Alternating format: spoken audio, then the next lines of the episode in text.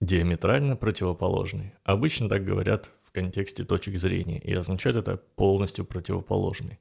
Если вашу точку зрения представить расположенной на окружности, а все остальные точки зрения тоже на ней, но чем они дальше, тем они больше отличаются от вашей, то та точка, которая будет максимально далеко от вас, на противоположной стороне окружности, будет диаметрально противоположная, потому что линия, проведенная между вашей точкой и точкой зрения противоположной, это диаметр. Геометрия, блядь.